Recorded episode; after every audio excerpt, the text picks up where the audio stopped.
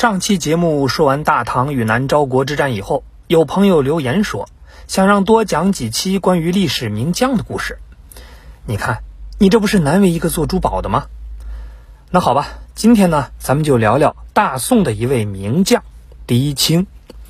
有个神话呢是这么说的：说玉皇大帝安排武曲星君和文曲星下界呢辅佐大宋，但是负责这个工作的太白金星呢干了一件错事儿。本来文曲星是白面书生，而武曲星呢是一脸的锅底灰。结果他把文曲星投到了包家，而武曲星呢就投到了狄家，这才有了黑面的包青天和玉面的狄战神。当然，这个呢大家就当一个故事听就可以了。话说北宋啊第四位皇帝宋仁宗时期，李元豪建越称帝，建立了西夏国，然后呢入侵中原。北宋从建国开始，就为了防止边境将领谋反，就施行了实内虚边的军制。那各地的精锐呢，都被冲入了禁军，只留老弱在边境守卫。同时呢，朝廷又是重文轻武，军人的脸上会和犯人一样穷面。什么叫穷面呢？就是在脸上刻字呀。那这个呢，确实以现在的眼光来看，过分了。又因为常有罪犯充军，所以只要脸上有刺字，百姓们就认为不是好人。那《水浒》里常说的“贼配军”，就是侮辱性很严重的话。你想，这么一来，将士们哪会有什么荣誉感呢？况且呢，自从澶渊之盟以后，基本就没了战士，边关守军的战斗力跟西夏军简直是没法比，屡战屡败不说，简直就是畏敌如虎。而且呢，还是遇敌即崩溃的状态。那作为当家人，宋仁宗当然是不开心了。于是呢，悬赏重金捉拿李元豪，同时呢，选派禁军的精锐到前线作战。那正当而立之年的狄青呢，就被任命为指挥官，到了前线，安远城外，可谓是残阳如血，秋风萧瑟。那两军阵前呢，一个披头散发、峥嵘的青铜面具后。一双金光四射的眸子，静静地望着狼狈溃散的西夏军，可以说是枪在手，跟我走；敌胆破，枭贼首。四年来，狄青呢，那是跃马扬鞭，纵横沙场，先后大小二十五战，八次呢被流矢射中，破金汤城、占有州、灭遂乡、毛奴、上罗等部族，烧西夏数万担粮草。然后呢，又修建了堡垒，扼敌要害，可以说是攻必克，守必坚。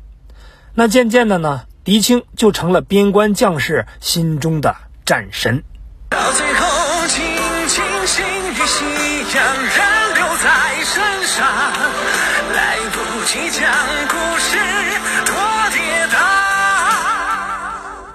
那经略使范仲淹看着眼前的青年将领，如同看着一块美玉。那判官尹叔呢，也是极力的夸赞狄青有良将之才。一番交谈以后，果然不错。不过呢，学识上差点，还做不到博古通今，遗憾。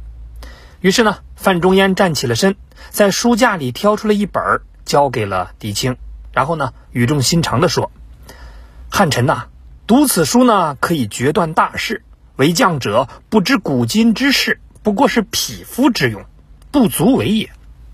那狄青恭敬地接过书，一看是《左氏春秋》。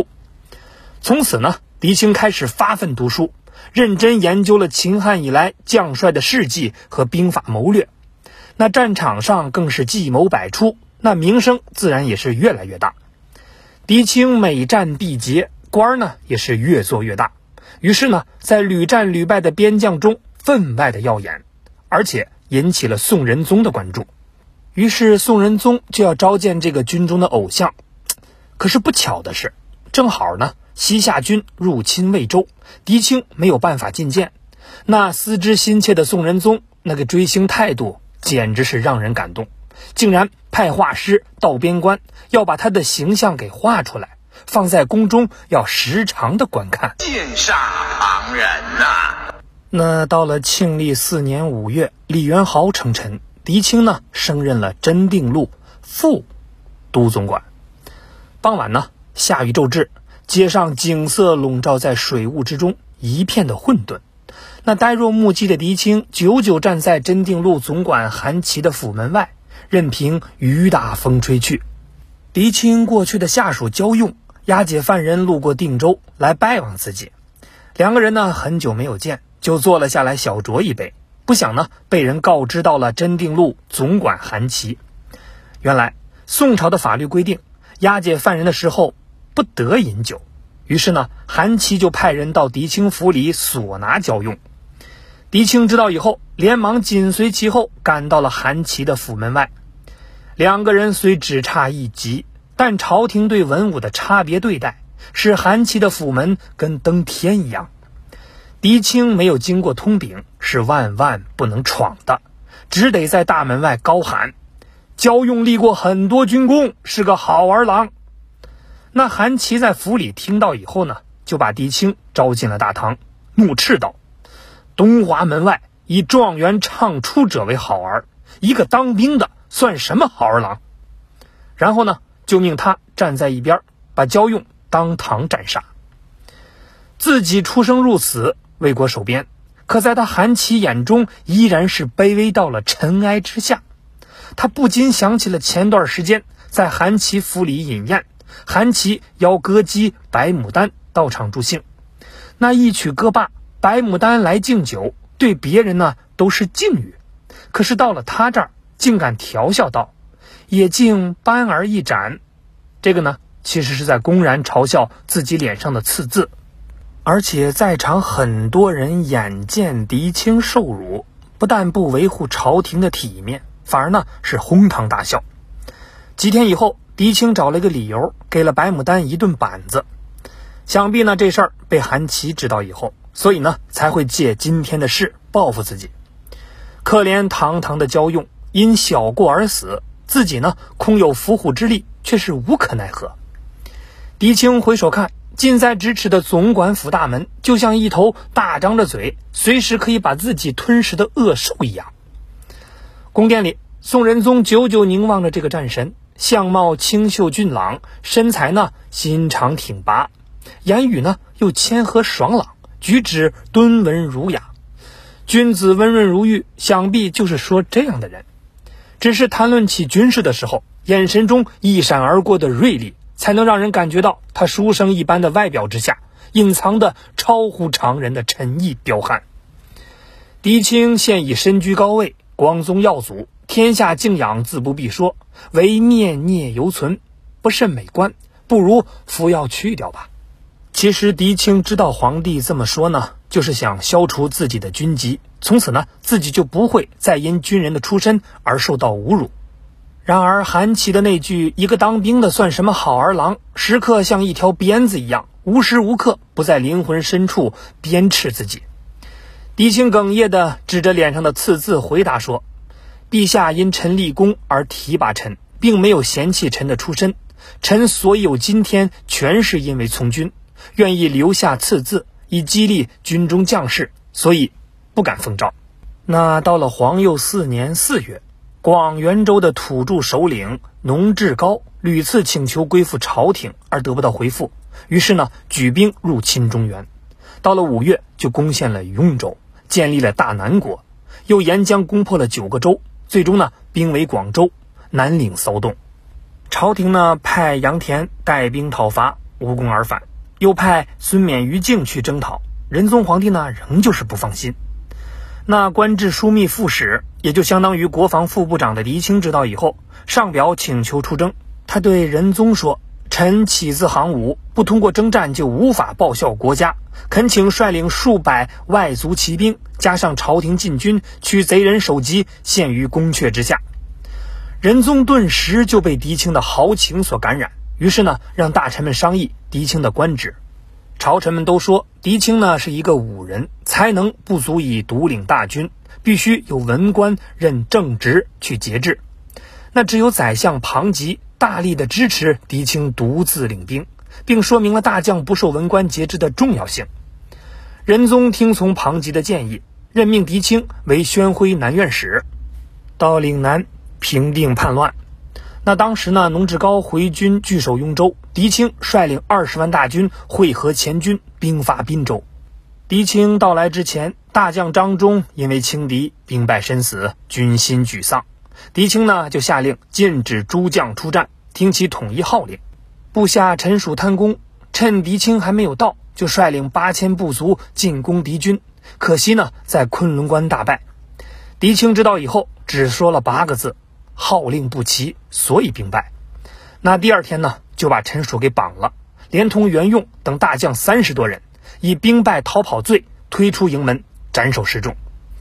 在场的所有人也是两股的战战呐，这才体会到什么是知军令如山。随后呢，狄青下令整顿兵甲，休养十日。那敌军的间谍侦探到了消息以后，告知了农志高，他以为宋军短期不会进军。所以呢，就放松了警惕。可谁知道第二天，狄青就率领骑兵突袭昆仑关。农志高丢了昆仑关，赶紧下令全军出战。那宋军的先锋大将孙杰与敌血战牺牲，贼军气势雄锐不可挡。其他人呢，也是吓得面无血色。可就在这个时候，狄青呢手持白旗，指挥骑兵出左右两翼，攻其不备，大败敌军。并且追敌五十里，斩首数千，杀死敌军首脑以及各级官员共五十七人，生擒敌军五百多。农志高呢是趁夜放火烧城逃窜。等天亮以后，狄青带兵入城，缴获金银无数，牲畜数千，也把被农志高俘虏威胁的老少人等共七千两百余人全部遣返。然后呢，在雍州城下。砍下了敌方首脑的首级示众，并收敛敌军尸体，在城北的一角筑成了金棺。有人会问，什么是金棺？古代呢，把敌军的尸体堆积在道边，上边呢覆盖上土，形成尸丘，以此来震慑敌人。那当时狄青的士兵发现有尸体身着金色龙袍，认为是农志高已死，可以上报朝廷。狄青说。你们怎么知道不是农志高的诡计呢？我宁愿不要这份大功，也不敢欺骗朝廷。当初呢，狄青刚出征，仁宗就担忧地说：“狄青向来都有威名，贼人们一定害怕他到前线。那些在他左右听使唤的人，非得是他的亲信不可，哪怕是日常饮食起居，都应该防止敌人加害。”于是呢，赶紧派使者快马飞奔，把这个话告诫给了狄青。等到狄青的捷报传来，仁宗又对宰相说：“赶快商议奖赏事宜，迟了不足以起到奖励的结果。”等狄青回到京师以后，仁宗皇帝为了嘉奖他，要拜他为枢密使，也就是成为国防部长。按说枢密使历来都是文臣担任，狄青如果上位，无疑是打破了文官集团对这个位置的垄断。所以呢，当初力荐他独自掌军的宰相庞吉，现在也是极力反对。那这么一来，仁宗呢也就没有再坚持。又过了一阵儿，有言官就提起这事儿，说赏罚不公。仁宗皇帝明明知道不过是党派之争，但想借这个机会呢，把自己的爱将送上高位，也就顺水推舟，严厉要求庞吉等大臣同意升狄青作为枢密使。庞吉见一向仁和的陛下神色严厉，行，那这个恶人呢，我不当，我同意。可这么一来，狄青算是动了文官们的奶酪，反击那是接踵而至。敕书这个带有强烈侮辱性的字眼儿，狠狠地砸入了狄青的心中。还记得就任枢密使的时候，枢密院所有的官员那是暗力出营，没料到狄青临时有事儿给耽搁了，也就是没有如期而至。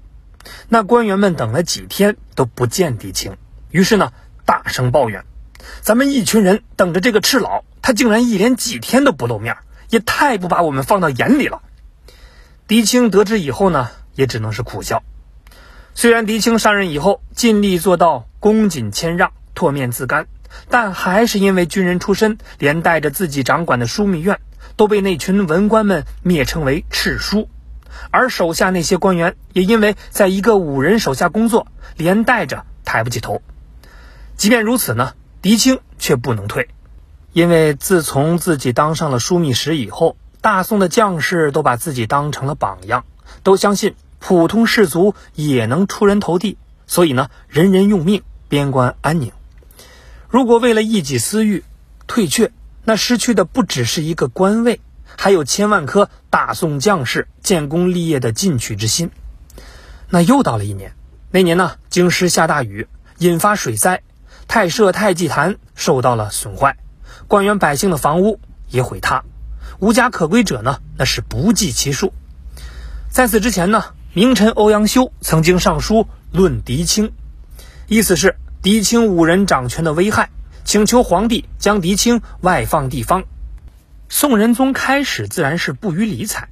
而这次借着水灾，欧阳修再次上论水灾书，论述水灾原因有两个，分别是皇帝不立太子和狄青五人掌枢密院，并着重利用五行学说，把灾难归咎到了狄青身上。朝中重臣们也是纷纷上言，有人甚至制造谣言，必欲除之而后快。那庞吉、欧阳修、于禁、刘昶等等。这些向来有声誉的中直大臣，也都为贬谪打压狄青贡献着自己的一份力。大臣吕景初还几次三番向宰相文彦博进言，要求外放狄青。文彦博因为狄青素来忠诚谨慎，说外边传言都是小人挑事儿，不必搭理。可没想到吕景初回答说：“狄青虽然忠心，能管得了其他人吗？身为大臣，就应该为朝廷考虑。”请不要因为是同乡而包庇他，我的宰相大人。聪明人文彦博哪担得起这种罪过？立马呢转换立场，并迅速成为了除掉狄青的急先锋，要求外放狄青。那到这个时候，狄青终于忍耐不住，去找仁宗申诉，称自己过去如果无功，怎么会居此高位呢？如今并无罪过，却为什么要遭贬谪外放？仁宗皇帝当然也想保全他，于是呢，用这同样的话质问文彦博，并坚称狄青是忠臣。文彦博回答说：“太祖难道不是周世宗的忠臣吗？但也是因为军情，所以才有了陈桥兵变。”这话一出呢，仁宗沉默了。不过这段呢，我是怀疑的。你想，这种事情怎么可能说出来？心照不宣就够了。但确实，仁宗同意了贬谪狄青。皇帝虽然默许，但狄青还被蒙在鼓里。他来到中书省，用前边那句话问文彦博。文彦博久久直视着狄青愤怒的双眼，冷冷地吐出了一句：“没有别的，朝廷怀疑你。”一句话震得狄青倒退数步。征战半生，含垢忍辱，换来的竟然是一句“朝廷疑耳”。一旦这种怀疑蔓延，哪里还会有十足忠心的将士？当狄青在陈州为官期间，朝廷每月两次派使者来探视。狄青每次听到使者到来，就终日的惊疑。不到半年时间，就因为脸上长疮暴毙而亡。小小一个脓疮，对于正值壮年的狄青来说，本不算什么。然而呢，通过自己的遭遇，他看到了国家的未来。外族虎视眈眈，朝廷宁愿忍辱求和，也要极力打压武将，那国破家亡指日可待。哀莫大于心死。从此呢，宋朝将士心寒，不再出力，而文官们却为自己的胜利洋洋得意。北宋的经济、文化、艺术等领域呢，都得到了长足的发展，更出现了宋徽宗这个大艺术家。靖康耻，犹未雪。南宋延续了北宋重文轻武的治国思想，南宋名将岳飞又以莫须有的罪名呢惨死风波亭。就这样，一个富而不强的国家最终湮灭在了蒙古铁蹄之下。